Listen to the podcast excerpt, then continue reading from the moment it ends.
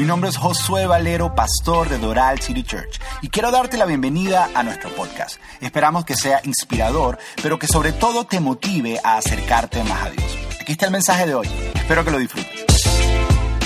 Hoy estamos, si tú me ves con nosotros, siempre nos gusta aclarar, estamos en una serie que se llama Primero lo Primero. Eh, y ha sido una serie muy, muy buena. Eh, la verdad que las dos primeras series del año han sido muy buenas, eh, buenos hábitos, a mí me gustó mucho. Y esta serie ha sido bien, bien especial. Nosotros aquí enseñamos por series, si es tu primera vez, siempre nos gusta darle la bienvenida a aquellos que están por primera vez, nos gusta decirle varias cosas. Número uno, nuestra visión es bien fácil y sencilla, ayudar a las personas a acercarse a Dios a través de una relación personal con Jesús. Y una de las maneras que lo hacemos es que enseñamos por serie, como esta serie que estamos haciendo, porque entendemos que mucha información en poco tiempo realmente no impacta mucho, no hace mucho, sino más bien si dividimos esa información en varios, varios, varias semanas, vas a poder asimilarla mejor y vas a poder aplicarla mejor en tu vida. Habiendo dicho eso, el día de hoy es muy diferente porque tengo muchísima información. ¿okay? Hoy voy a hablar de un tema que he hablado anteriormente en la iglesia, pero les confieso que he sido tímido perdón, a la hora de hablar de este tema.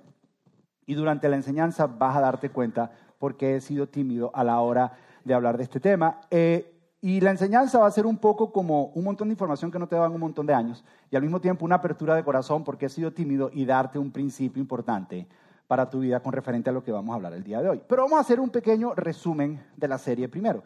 Y, el, resumen, el resumen es el siguiente. El fundamento de la serie es el siguiente, que somos bendecidos para bendecir. Eh, la idea de la serie completa, la, la idea principal es que somos bendecidos para bendecir. Esa es la idea principal. Eso fue lo que aprendimos el primer día. Sabes que, que Dios anhela bendecirte y todos queremos bendiciones de parte de Dios, pero nosotros pensamos que esas bendiciones son para nosotros y sí, pasan por nosotros y Dios quiere bendecirnos, pero Él quiere, Él quiere bendecirnos para poder bendecir a otros. Y para poder entender eso, la primera semana aprendimos y dijimos que para poder caminar en, ese, en esa manera de pensar tenemos que entender, número uno, que todo, que todo lo que existe es de Dios todo lo que existe de Dios. Él es el dueño de todo y nosotros somos simplemente mayordomos, somos administradores de las cosas de Dios.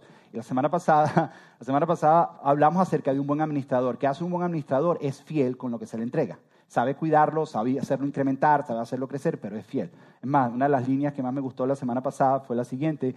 Eh, Dios no te va a dar más de lo que tienes hasta que aprendas a ser fiel con lo que tienes.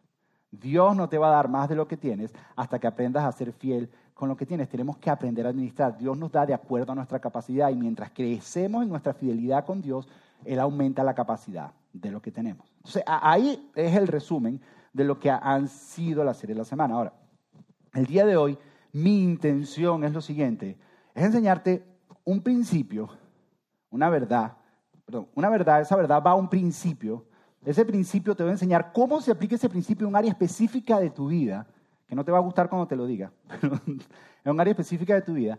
Después te voy a hablar de los beneficios de aplicar eso a tu vida y después te voy a contar una historia. ¿Ok? Espero que me dé el tiempo, en el tiempo que tengo para poder hacer eso. Pero enseñar una verdad, te voy a aplicar un principio de cómo se ve esa verdad, luego ese principio en un área específica de tu vida y después te voy a hablar de los beneficios y te voy a contar una historia.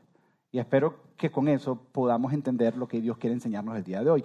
Tal vez el principio que te voy a enseñar es el más importante en tu vida y es el que tiene la mayor capacidad de impactar tu vida como ningún otro principio bíblico, como ningún otro principio. Mientras voy a estar haciendo eso, voy a estar abriéndote tu corazón, porque en el pasado yo no quería enseñar este principio. ¿Ok? Ahora, voy a empezar de esta manera. ¿A cuántos de ustedes alguna vez, a cuántos de ustedes alguna vez, algo urgente, es la mejor manera que se me ocurre empezar, algo urgente le ha desplazado algo importante en su vida? Algo urgente le ha desplazado algo importante en tu vida. Tienes algo que es importante en tu vida, pero llega algo urgente y es urgente hace que lo importante lo dejes a un lado y salgas corriendo a atender lo urgente. Hay, un libro, uno de mis libros favoritos, el libro de eh, Siete hábitos de una persona altamente efectiva de Stephen Covey. El, el, tercer hábito de él, él dice primero lo primero. Ese es el tercer hábito del pon primero lo que es primero. Y él dice lo siguiente, no todas las cosas que son urgentes son importantes. No todas las cosas que son urgentes son importantes. Y luego dice, y por lo general las cosas que son importantes no parecen urgentes. Te repito, no todas las cosas que son urgentes son importantes. Y por lo general las cosas que son importantes en nuestra vida no nos gritan con sentido de urgencia. Por lo general las cosas que son importantes en nuestra vida no nos dicen urgencia, urgencia. Es más, tú le prestas atención a las cosas que son importantes en tu vida porque las has descuidado y se convierten en emergencias. Entonces se convierten en ese momento en algo urgente. Te doy un ejemplo. Tu salud es importante, pero tú la descuidas. Hasta que el médico te dice, tienes una condición, entonces se convierte en una urgencia. Si tú vivieras toda tu vida prestando la atención a lo que es importante en vez de lo que es urgente, el, el problema es el siguiente. Nosotros vivimos en un mundo que está todo el tiempo corriendo, que está todo el tiempo haciendo cosas, que nada para, todo el tiempo una cosa detrás de otra, una cosa detrás de otra.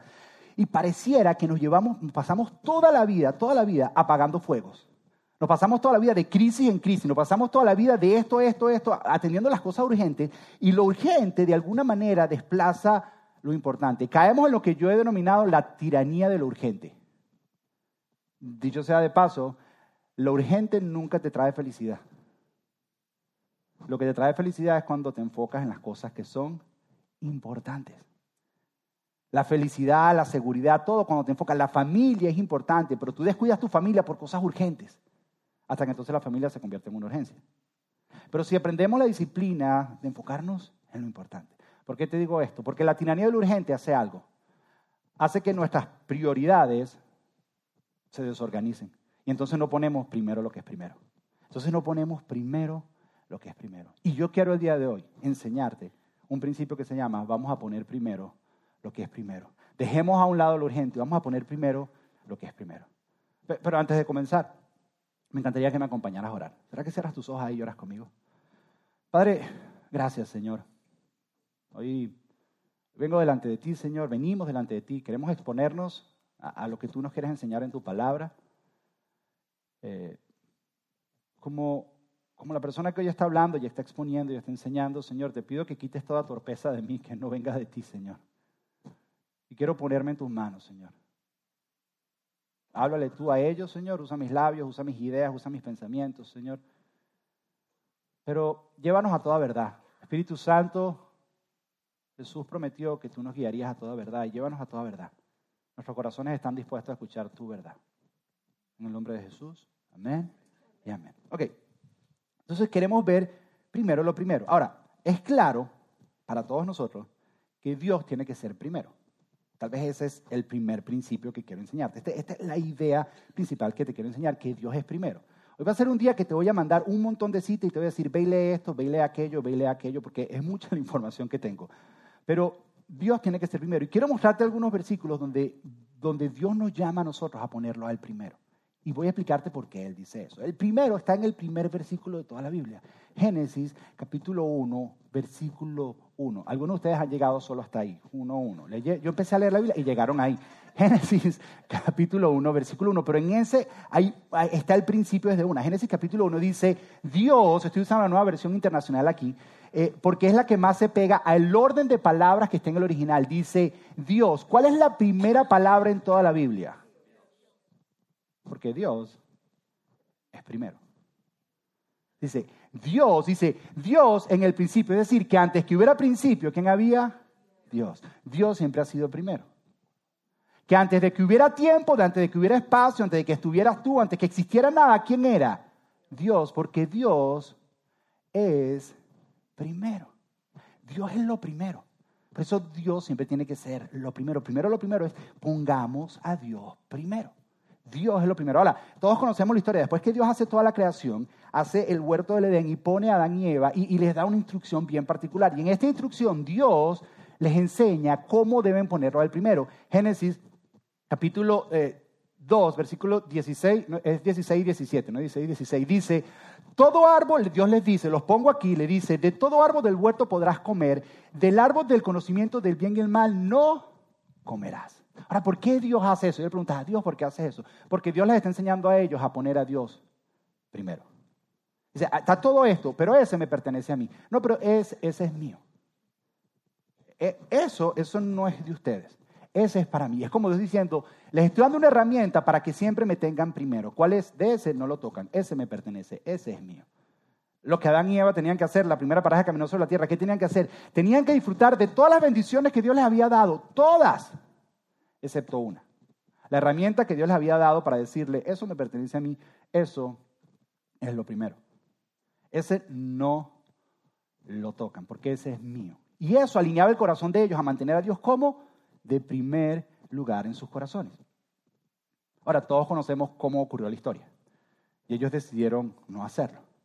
Y luego de eso, la Biblia, porque este principio de poner a Dios primero está por todos lados, la Biblia empieza a contar, habla de Abraham, habla de Jacob, y habla de diferentes cosas, y llegamos a la historia donde el pueblo de Israel, y en eso hay muchos ejemplos de Dios primero, pero cuando el pueblo de Israel está 400 años esclavo en Egipto, están 400 años y Dios los libera, Dios los saca, y ahí mira qué es lo primero que Dios les dice cuando los saca. Ahí qué es lo primerito que Dios le dice cuando dice, ¿sabes qué? Voy a hacer un pacto con ustedes, vamos a caminar juntos de ahora en adelante. ¿Qué es lo primero que Dios le dice? No sé si lo recuerdan, pero está en Éxodo. Éxodo capítulo 20, versículo 3 dice, no tendrás otros dioses delante de mí. ¿Qué les está diciendo Dios? Yo soy primero. Yo tengo que ser primero. Cualquier cosa que tú pongas delante de Dios se convierte en un ídolo. Eso es lo que la Biblia llama, eso es lo que la Biblia llama idolatría. Cualquier cosa, persona, cualquier cosa que tú pongas delante de Dios se convierte en un ídolo. Ahora, cuando nosotros pensamos en ídolo, pensamos en estatuas, pensamos en becerros de oro, pensamos en este tipo de cosas, pero un ídolo es cualquier cosa que tú pongas delante de Dios y no necesariamente tiene que ser algo que veas físicamente. Es cualquier cosa que tú pongas delante de Dios. Nosotros vivimos en una cultura extremadamente idólatra. Tanto que tenemos un programa de televisión que se llama American Idol. O sea, eh, vivimos en una cultura que nos encanta hacer ídolos. Es una realidad. Y, y, siempre ha estado, siempre ha estado. Por eso, y, búscalo, eh, el, último versículo de la primera carta que Juan le escribe a una iglesia, primera de Juan, el último versículo, Dios le dice, hijos amados, dice, asegúrense de alejarse de ídolos.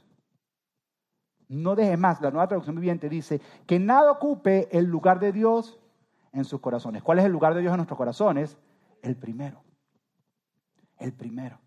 Entonces tú dices, espérate, no tengo idea. Ahora, ahora, cuando yo llevo un tiempo ya haciendo esto, y cuando yo veo que una persona, un matrimonio, una empresa, una sociedad, lo que quieras llamar, decide poner a Dios primero en su vida, cosas maravillosas e increíbles comienzan a suceder.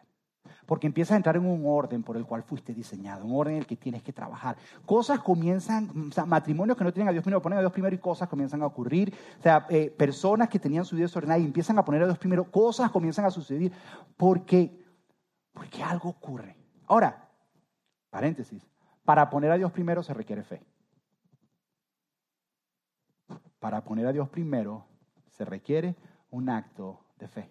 La pregunta que tenemos que contestarnos es, ¿cómo sabemos si tenemos un ídolo o si tenemos a Dios primero en nuestros corazones? Y esto de tener a Dios primero tiene que ver con nuestra adoración, tiene que ver con esta idea. Aquello que es primero en tu corazón es lo que determina tu identidad. Aquello que es primero en tu corazón es lo que determina tu seguridad. ¿A dónde sales corriendo cuando te sientes en problemas? Eso es lo que está primero en tu corazón. ¿A dónde sales tú corriendo cuando estás angustiado y estás angustiado, estás que no puedes más? ¿A dónde? ¿Qué, ¿Qué es lo que más piensas cuando andas en un problema? ¿Qué es lo que consume tu mente? ¿Qué es lo que consume tu pensamiento? ¿Qué es lo que te consume a ti cuando te encuentras en un problema? ¿Qué es lo que tú más estás pensando? Porque eso, eso es lo que está primero. Eso es lo que está primero en tu corazón. Eso es lo primero. Ahora, Dios quiere Dios quiere que tú lo pongas primero a Él. ¿Por qué Dios quiere que tú lo pongas primero a Él? No es que Dios tiene un problema de bajo autoestima. No es que Dios dice, ay, es que ellos no me tienen primero, es que ellos, no, no. Dios quiere que tú lo pongas primero porque te conviene. Dile que tiene al lado, dile, te conviene. Dile, no, dile, te conviene. Dile, no, no le sonría, dile, te conviene. Pues se sonríen así, sí, lo que él dijo. No, dile, te conviene. Te conviene. Te conviene. ¿Por qué te conviene? Porque Dios en su amor es tu beneficio. Dios en su amor, Dios en su amor por ti y en su gracia. Él no quiere, porque si lo que pones tú primero en tu corazón es lo que determina tu identidad, Él no quiere que un Dios falso determine tu identidad. Entonces muchos de nosotros andamos con una identidad falsa y no sabemos quiénes son porque estamos poniendo otra cosa. Si lo, si lo que pones primero en tu corazón es lo que determina tu seguridad, Dios no quiere que tu seguridad esté determinada por un Dios falso que se mueve para arriba y para abajo, para arriba y para abajo, para arriba y para abajo. Quieres que esté fundamentada en uno que nunca cambia, que es el mismo ayer, hoy y por siempre. Entonces, Él quiere que tú lo fundamentes. Él quiere, la, la pregunta es, ¿cómo ponemos a Dios primero? ¿Cómo ponemos a Dios primero? Y aquí es donde está el principio. Porque en la Biblia Dios enseña un principio constante de cómo ponerlo al primero, constante todo el tiempo. Y es un principio que está todo el tiempo en la Biblia.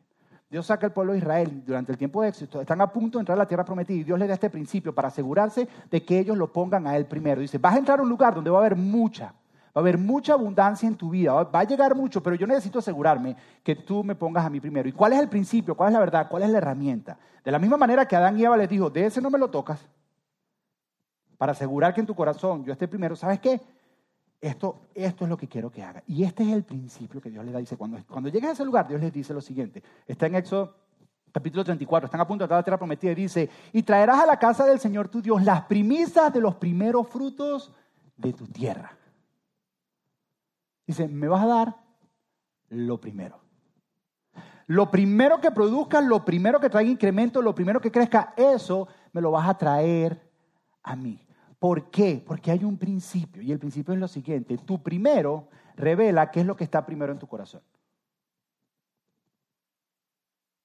Tu primero, lo primero que tú uses de tu incremento determina lo que hay primero en tu corazón. La Biblia, Dios menciona esto más de 16 veces en toda la Biblia y una y otra vez está este principio de lo primero. No solo lo primero, fíjate que dice las primicias de tus primeros frutos, no solamente dice los primeros frutos, sino las primicias de lo primero que tú saques. Y ahora te voy a aclarar qué quiere decir eso con esas primicias. Porque es algo en particular, pero de tus primeros frutos tú vas a sacar una primicia y me la vas a traer a mí. ¿Por qué? Porque eso es lo que va a guardar tu corazón de que yo no me vaya segundo, tercero, cuarto lugar es traerme las primicias. Voy más allá, no, no está el pasaje, pero en, en, Éxodo, creo que es Éxodo capítulo 13, Dios dice que lo primero le pertenece a Él. Búscalo, dice, lo primero me pertenece a mí, lo primero es mío. No ni siquiera que es que yo, no, no, lo primero es mío. Es lo que dice Dios. Entonces, Dios, lo que quiero que te quede claro es que Dios quiere que seas bendecido para bendecir, pero, pero, pero necesitas entender que para poder ser bendecido para bendecir es clave poner a Dios primero. Porque si no pones a Dios primero, Él no te va a bendecir para bendecir. Es una de las primeras cosas como, como mayordomo. Dios te quiere bendecir. Dios quiere, que te, Dios quiere bendecirte, pero lo tienes que poner a Él a Dios primero. Mira, si tú pones a Dios primero en tu tiempo, vas a ver cosas maravillosas en tu tiempo. Si pones a Dios primero en tu matrimonio, vas a ver cosas espectaculares en tu matrimonio. Si tú pones a Dios primero en tus relaciones, vas a ver cosas increíbles en tu matrimonio. Si tú pones a Dios primero en tus finanzas, vas a ver cosas maravillosas en tus finanzas. Ahora, yo sé que esa última es la que más cuesta. Yo te, mira, yo puedo hablarte aquí de poner a Dios primero en tu tiempo y tú dices, me levanto temprano. Yo puedo hablar aquí de poner a Dios primero en tu matrimonio y tú dices, no, mi esposo y yo vamos a empezar a orar juntos. Yo puedo hablarte aquí de poner a Dios primero en un montón de cosas, pero cuando yo toco esto, yo veo la cara de ustedes. El ambiente completo en el cuarto cambia. Cuando yo te digo, pon a Dios primero en tu final, enseguida, enseguida cambia. Y yo sé por qué es difícil. Yo sé por qué es difícil. Es más, Jesús nos dijo por qué es difícil. Un día Jesús estaba enseñando y estaba enseñando acerca de esto. Y Jesús dijo algo bien particular. Jesús dijo lo siguiente. Escucha, escucha lo que dijo Jesús. Mateo capítulo 6, versículo 24. Esto es lo que dice Jesús, hablando acerca de esto, acerca de poner a Dios primero. Dice, nadie puede servir a dos amos, pues odiará a uno y amará al otro, será leal a uno y desperdiciará al otro. No se puede servir a Dios, no se puede poner a Dios primero y estar esclavizado al dinero. Ahora, tal vez la versión tuya es, no se puede servir a Dios o al dinero. Y es bien curioso, que entre todas las cosas que Jesús haya podido escoger, o sirves a Dios o a, tuvieras decir, o sirvo a Dios o la lujuria, o sirvo a Dios o al pecado, o sirvo a Dios o, o al mundo, o sirvo a Dios. Pero Jesús, Jesús escogió o sirves a Dios o al dinero. Es como que si Jesús sabe que la lucha número uno por el primer lugar en nuestro corazón, por Dios, con Dios, tiene que ver con el dinero. Y por eso es que te incomoda. Por eso. Porque lo aprecia, algunos lo aprecian más que a Dios mismo. Y te están tocando un ídolo. Y cuando te tocan un ídolo, que no se metan con tu ídolo. Mira, me parece bien curioso lo siguiente. Jesús habló muchas veces acerca de dinero. Muchas, muchas veces acerca de dinero. Y cuando se refería a dinero, usaba una palabra en el original, que es la palabra ploutus, que es como dinero, riqueza, que es la palabra plata. Esa es la palabra que Jesús siempre usaba cuando se refería al dinero. Pero cuando Jesús está diciendo esta declaración, usa una palabra diferente. Él no usa esa. Es una palabra bien curiosa. Y es que Jesús dice, no puedes servir a Dios o a Mamón. Dile el que tienes al lado. No, mentira, no digas que lo puedes ofender. Pero...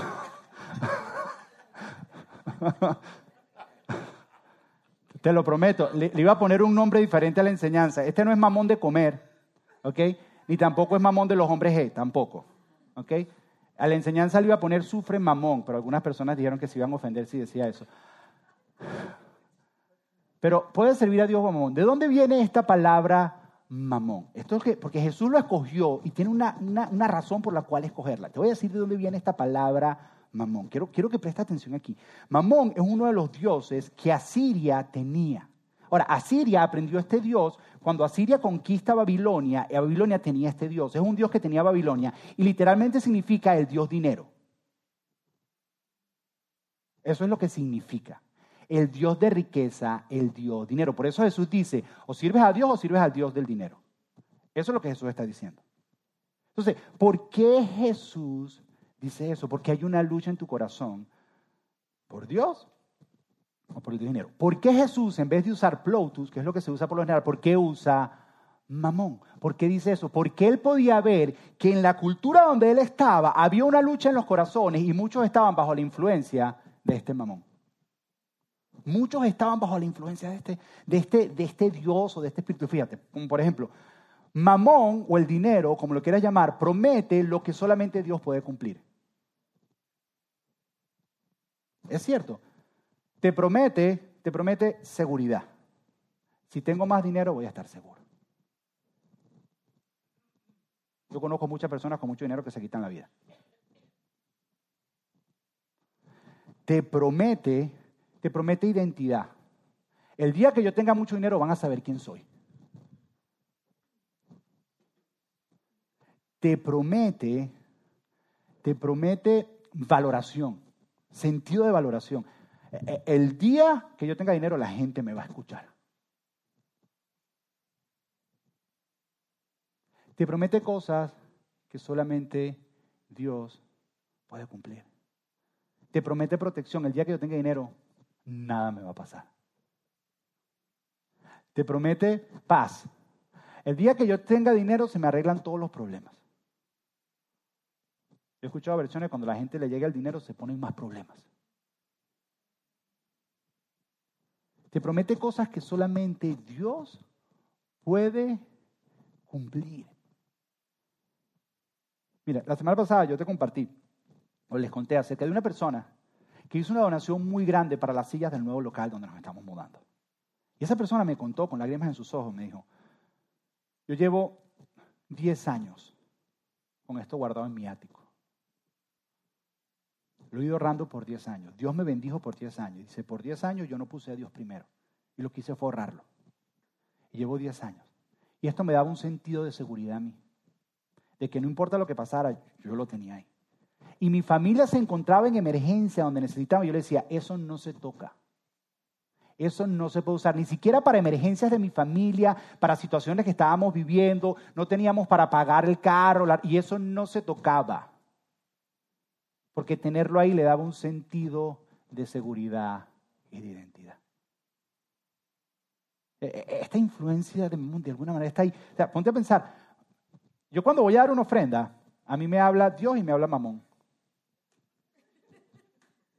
A mí me hablan los dos. Dios me dice, da tanto y Mamón dice, no seas tonto.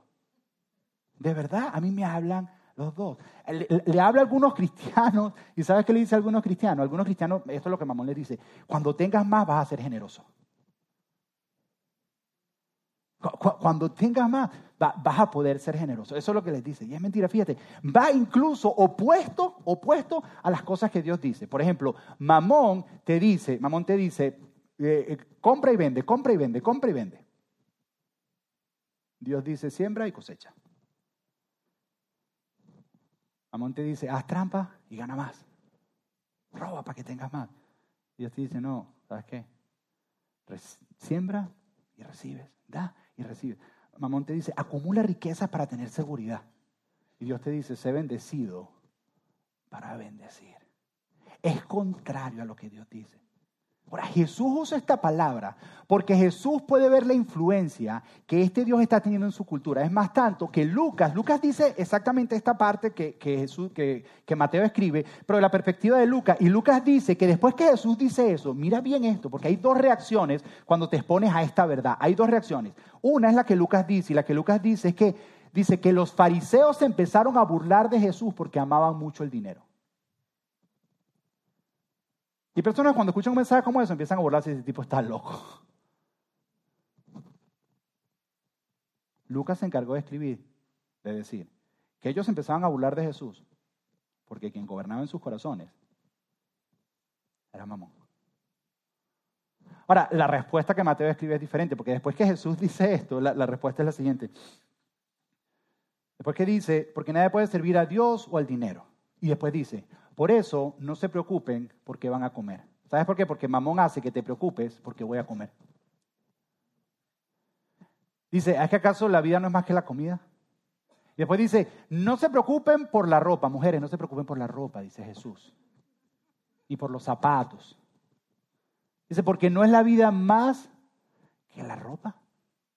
No se preocupen por la próxima casa, no se preocupen por la próxima compra, no se preocupen por estar, no se preocupen por eso, porque no es la vida mucho más que eso. La pregunta es, si la vida es mucho más que eso, entonces, ¿cómo, cómo podemos ser libres de esto? Y cuando Jesús termina de decir eso, Él dice, no puedes servir a dos señores, no te preocupes por nada de eso. Entonces dice, porque Dios conoce todas tus necesidades y Él las va a suplir. Entonces dice, en vez de estarte preocupando, esto es lo que tienes que hacer. Y esto es lo que Jesús dice, así es que tú eres libre Así es que tú eres libre de, este espíritu de, escoger entre Dios o el dinero, de quién va a controlar tu corazón, porque esto es otra cosa, Mamón te dice una mentira, que cuando tienes un problema tienes que escoger entre Dios o el dinero para resolver el problema. Mentira. El dinero no resuelve problemas. Solamente Dios resuelve tus problemas. Solamente Dios. Entonces, Jesús dice, ¿hasta dónde llegamos? ¿Cuál es la solución, Jesús? ¿Cómo somos libres? Y lo dice el versículo 33 ahí del mismo Mateo capítulo 6, dice, más bien, en vez de estar preocupados por todo, en vez, esto es lo que tienen que hacer, busquen que primeramente. ¿Qué está diciendo? Ponga a Dios primero. ¿Qué está diciendo? ¿Ponga qué? ¿Ponga a quién? A Dios primero. Y su justicia. ¿Y qué más dice? Que todas las demás cosas van a ser añadidas. Pero ponga a Dios como Primero, la pregunta es entonces, ¿cómo ponemos a Dios primero así en nuestras finanzas? Y aquí está una palabra que es un insulto para muchos de ustedes. Es una palabra que es una grosería. Con nuestro diezmo. Ahora, aquí viene la parte donde les abro mi corazón. Por muchos años yo enseñaba este principio de una manera muy tímida. Es más, cambiaba hasta el orden de servicio para que algunos de ustedes no se ofendieran. Tengo una pregunta. Si yo te quiero hacer a ti verdaderamente libre, no tengo que enseñar la verdad de Dios como tiene que ser. Te hago esa pregunta. Yo, yo no quería ofenderte, pero por no quererte ofender no te hacía libre de lo que Dios tenía para ti. Esa es la verdad. Esa es la verdad. Es de lo que Dios tiene para ti. Entonces les estaba haciendo un daño y por eso les pido perdón porque no lo estaba haciendo. Yo decía, wow, es que, es que se van a sentir, es que, y, las visitas, ¿cómo se van a sentir? Y entiendo las visitas, y si es tu primer día con nosotros y te tocó esto, ven la próxima semana, no hablamos todos los días de dinero, te lo aseguro. Pero, pero igual, si estás aquí y es tu primera vez, es una verdad que también puede afectar y tocar tu vida. O sea, quiero que lo entiendas. Porque yo sí te voy a hablar de, de, cómo Dios te dice cómo criar a tus hijos, de cómo orar, de cómo, y no voy a hablarte de esta verdad y mantenerte atado y mantenerte influenciado por algo entonces, eh, eh, eh, este año, porque todos los años, este año decidí hacerlo, ¿sabes qué? Voy a omitarles todo lo que hay en mi número uno, porque es una verdad de Dios, y número dos, porque es algo que yo practico. O sea, no es ni siquiera algo de que es algo que yo practico y que la iglesia practica como organización, es algo que la iglesia hace. Entonces, es algo que yo hago, es algo que la iglesia hace y ha traído bendición sobre nuestras vidas. ¿Por qué yo voy a estar? Porque te estoy tocando un Dios. Sorry, a lo mejor es lo que me toca. A lo mejor es lo que me toca. ¿Qué significa el diezmo? El diezmo para mí es paralelo con esto que se llama primeros frutos. Por eso es que él dice, la primicia de tus primeros frutos. ¿Cuál es la primicia? Es un 10% de tus primeros frutos. De la misma manera que Dios para sí reclama los primeros frutos, dice, porque lo primero me pertenece, Dios dice que el diezmo le pertenece a Él.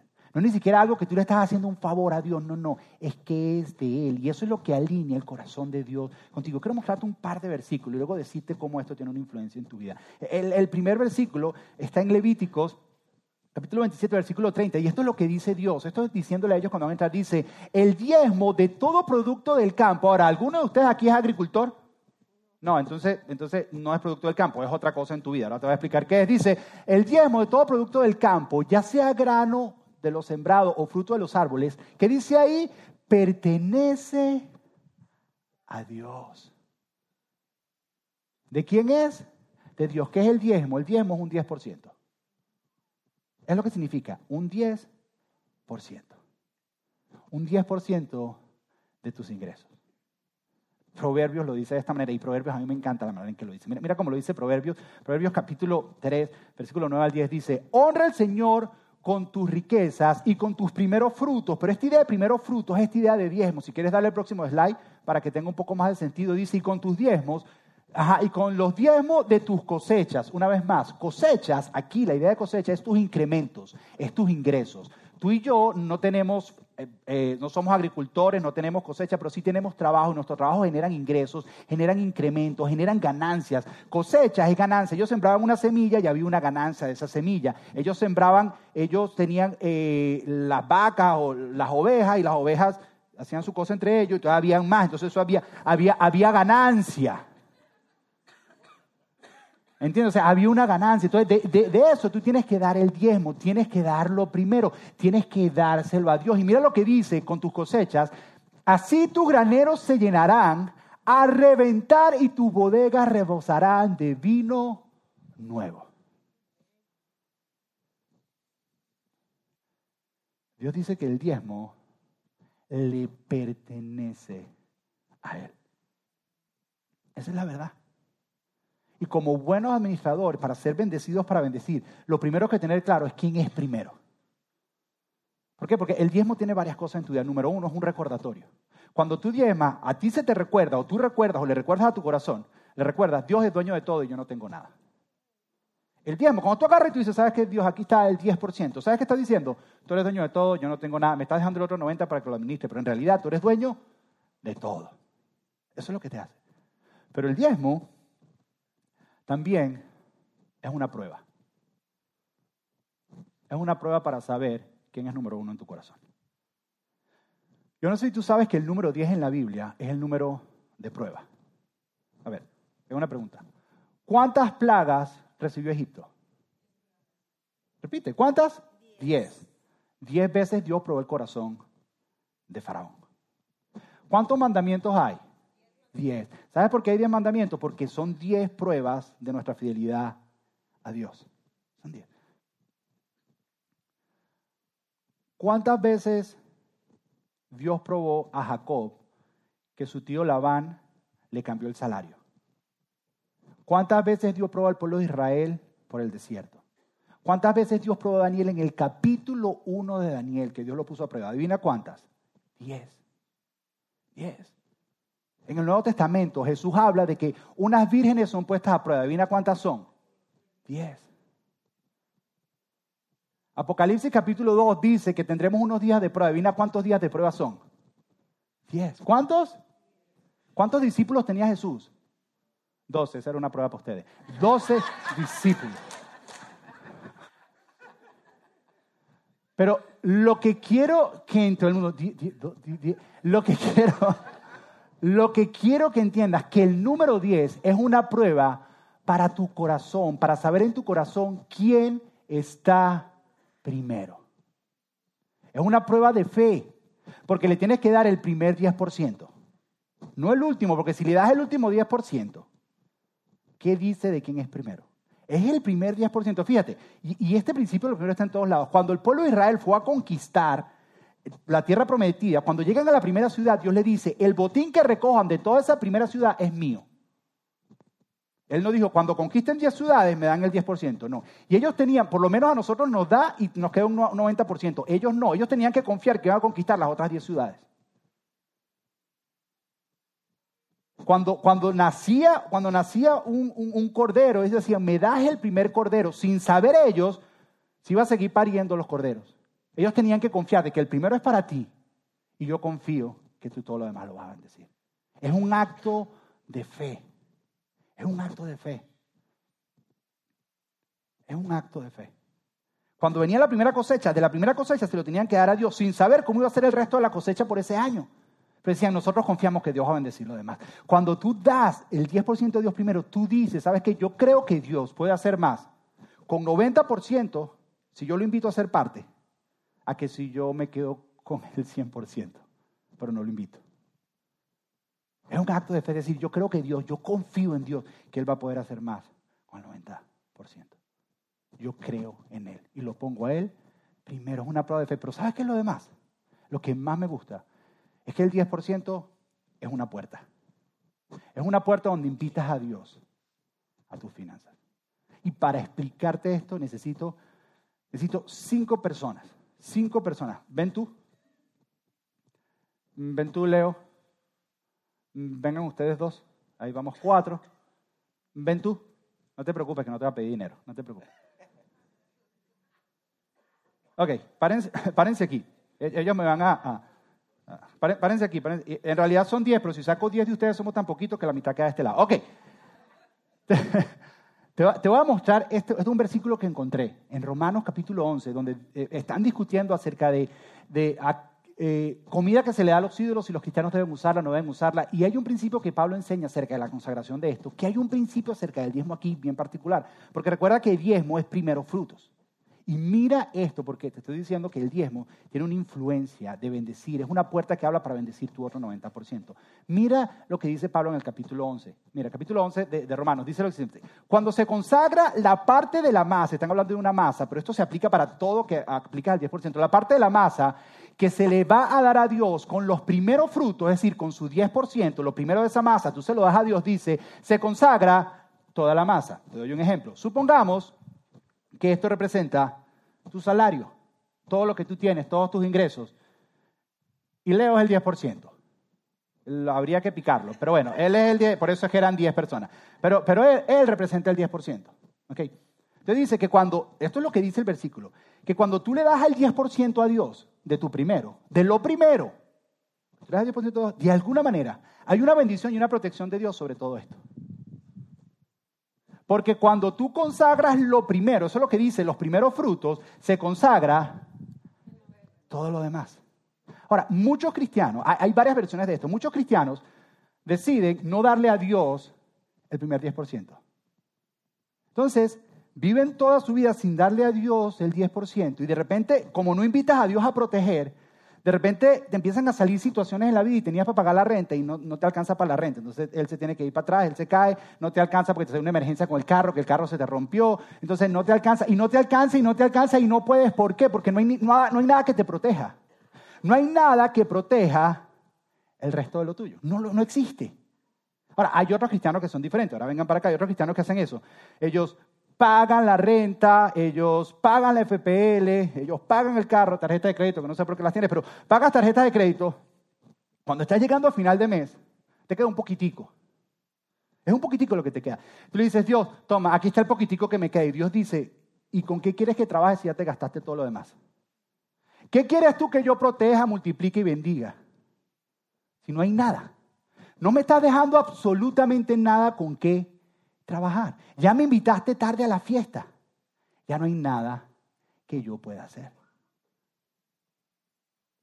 Y Dios dice que si tú das el 10%, de alguna manera, milagrosamente, no sé, es algo sobrenatural, yo lo he experimentado.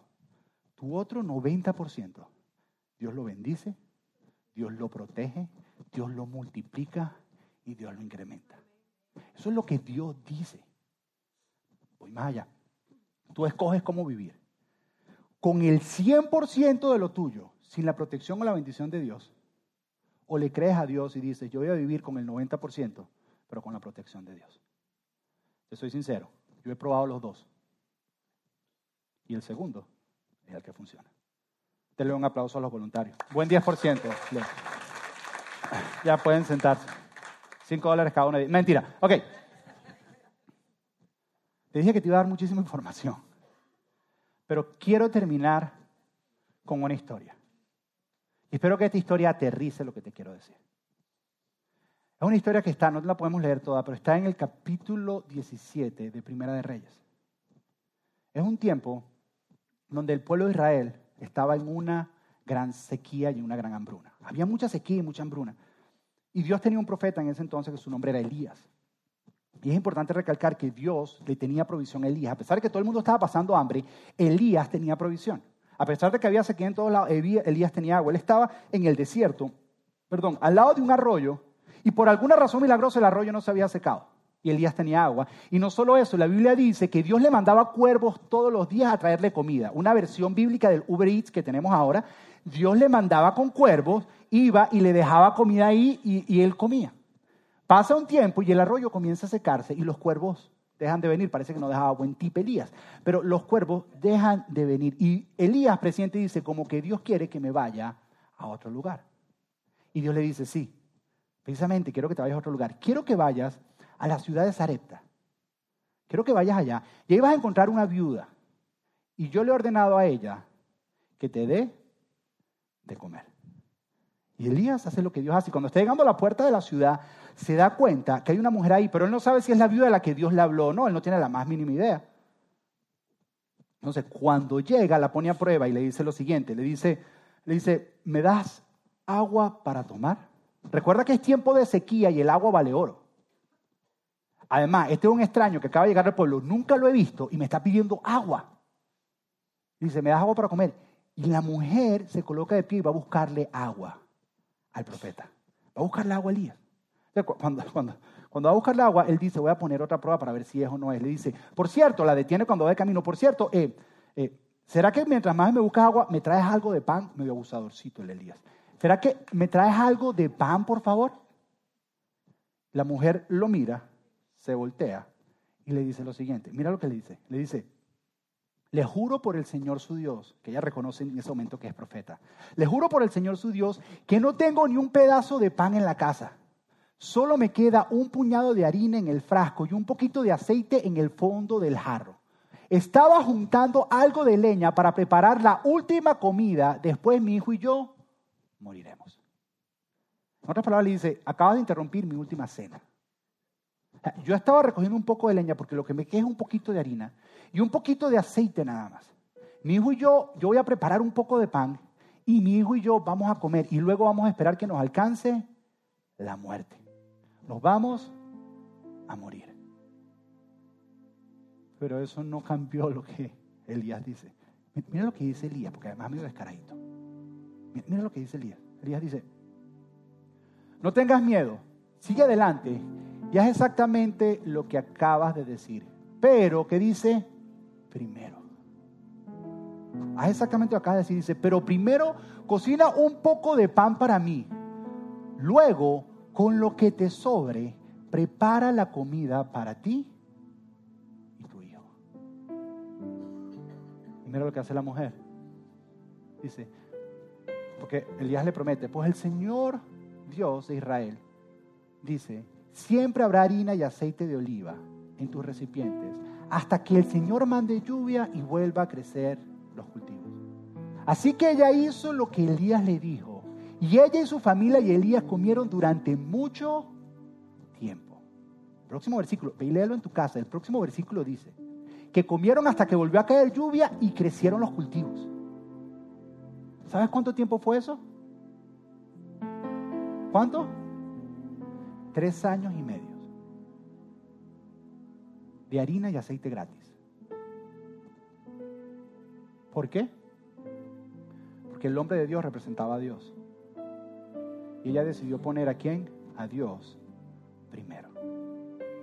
Y como ella puso a Dios primero, Dios trajo una bendición y una multiplicación sobre lo que tenía. Ahora, ponte los zapatos de ella, porque yo me puse en los zapatos de ella. Llega este tipo que no conozco. y yo le cuento que estoy por morirme, que no tengo más comida, y me dice, está bien, pero dame de comer a mí. Yo pensaría, a este tipo en el desierto le dio mucho el sol. O sea, está loco. está loco. ¿Cómo que le dé primero? ¿Cómo que le dé a él? Y ni siquiera que le dé a él, que le dé primero a él. ¿No entiende que es que no me alcanza?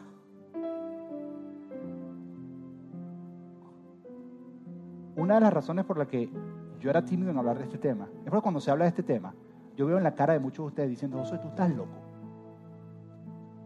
¿Qué tú no entiendes? ¿No ves que no me alcanza para pagar lo que tengo y todavía tú quieres que yo saque un 10% para darle a Dios?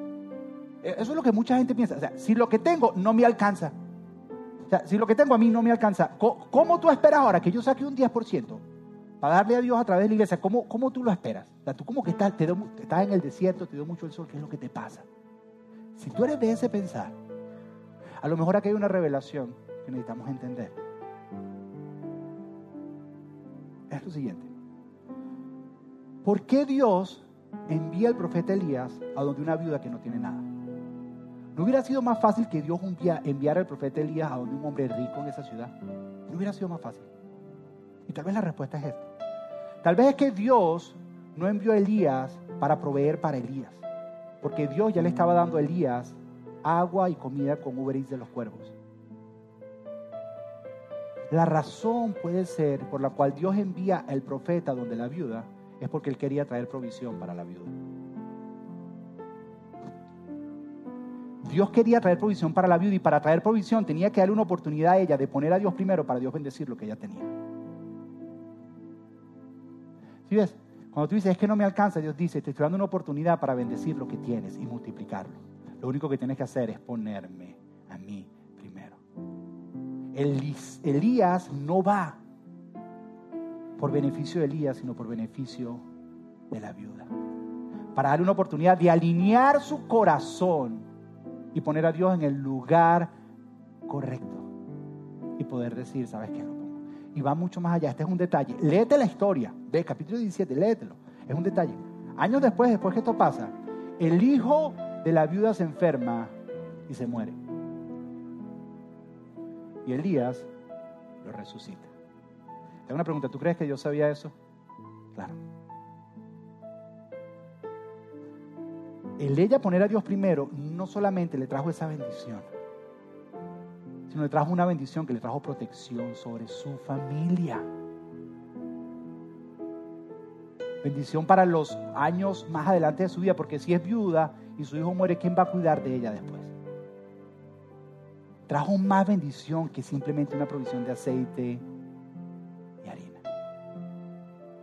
poner a Dios primero en esta área de tu vida es una de las cosas que más puede impactar. Y yo sé que hay aquí algunas personas como esa viuda que dicen, pero es que si no me alcanza, es que si no me alcanza. Yo creo que Dios puede hacer más con el 90% tuyo que lo que tú puedes hacer con tu 100%. Yo creo eso. Y la manera en que tú le das entrada a Dios. La manera en que tú le das entrada a Dios la manera en que tú le das entrada a Dios es diciendo, ¿sabes qué, Dios? Aquí está. Entra. Está mi 100%. Mi 10%. Entra. Es una decisión tuya. Quiero leerte una promesa y luego dejar un espacio para que sea Dios el que te hable entre todo esto que hablamos. Esto es lo que Dios dice. Esto es lo que Dios dice. Malaquías capítulo 3, versículo 10 dice, traigan todos los diezmos al depósito del templo. Dice, dice que traigan, ¿por qué traigan? Porque es que le pertenecen a Dios. Dice, traigan todos los diezmos al depósito del templo para que haya suficiente comida en mi casa. Si lo hacen, dice el Señor de los ejércitos celestiales, se abrirán las ventanas de los cielos, derramaré una bendición tan grande que no tendrán suficiente espacio para guardarla. Inténtanlo, pónganme a prueba. ¿Por qué? Porque el número 10 es el número de prueba y Dios dice, si es prueba para ti, es prueba para mí, pruébame para que tú veas. Porque la prueba se abre para ambos lados y Dios dice, ¿sabes qué? Ponme a prueba. Es la única promesa donde Dios te dice, ¿sabes qué? Ponme a prueba para que veas lo que estoy a punto de hacer. Luego continúa y dice, sus cosechas, tus incrementos, tus ingresos, tu provisión, serán abundantes porque las protegeré de insectos y enfermedades. Las uvas no caerán de las vides antes de madurar, dice el Señor de los ejércitos celestiales. Entonces todas las naciones te llamarán qué? Bendito, porque somos bendecidos para bendecir. Pero empieza con esto, serán benditos porque su tierra será un deleite, dice el Señor. Eso es una promesa de Dios para ti. La decisión es tuya. Es tuya. Lo único que yo quiero hacer para terminar es dejarte un espacio para que sea Dios el que te hable. Yo aquí no te estoy diciendo, atención, que si no lo haces Dios te maldice. Yo no estoy diciendo eso. Te estoy diciendo que te pierdes de bendiciones de Dios. Es otra cosa. Que te pierdes de una protección de Dios. Eso es otra cosa. Al final si quieres te acerca y te habla.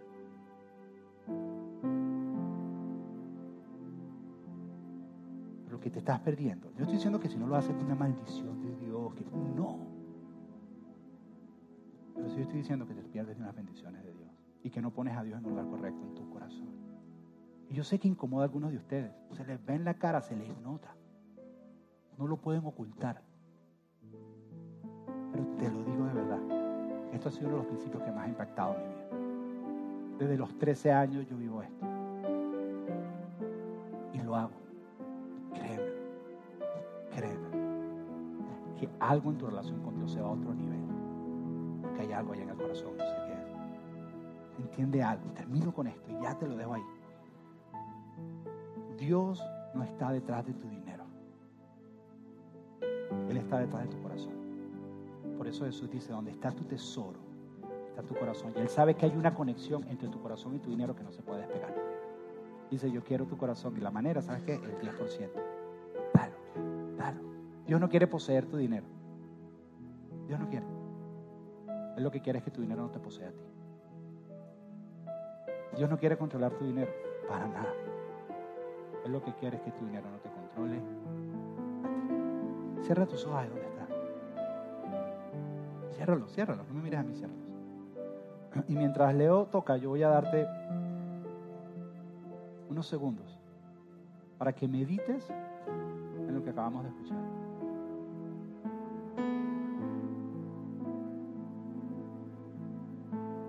Que pienses, Señor, ¿qué tengo que hacer con esto? ¿Qué verdad que tengo que hacer?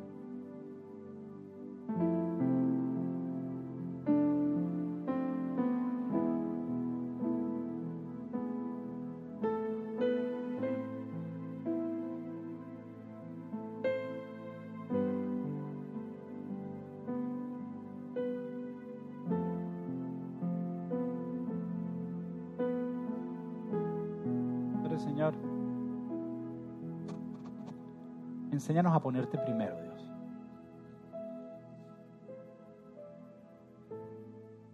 Cuando empezamos dijimos que hay unas bendiciones increíbles cuando te ponemos primero en diferentes áreas de nuestra vida, pero que siempre ponerte primero iba a requerir un acto de fe y de confianza, Señor. Porque es que tú eres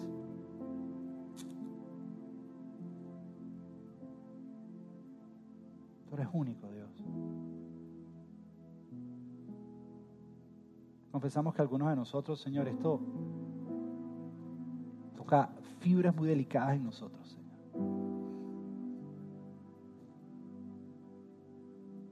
Háblanos, enséñanos. No queremos hacer esto por manipulación de hombre o por palabras de hombre o porque alguien se pare y diga, Señor, queremos, queremos que seas tú. Queremos que seas tú que nos hables a nuestros corazones, Señor. Queremos entender lo que tú dices.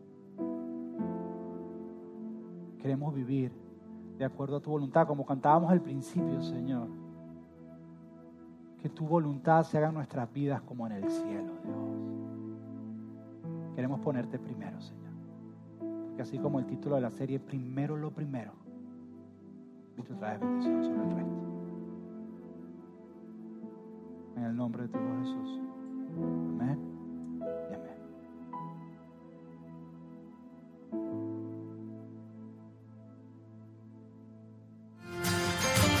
Gracias por escuchar. Esperamos que este mensaje haya sido práctico y relevante para tu vida. queremos animarte a que te suscribas en el podcast para que así te mantengas al día con nuestros mensajes más recientes. Si quieres más información acerca de Doral City Church, puedes ir a nuestra página web doralcitychurch.com. Una vez más, gracias y hasta la próxima.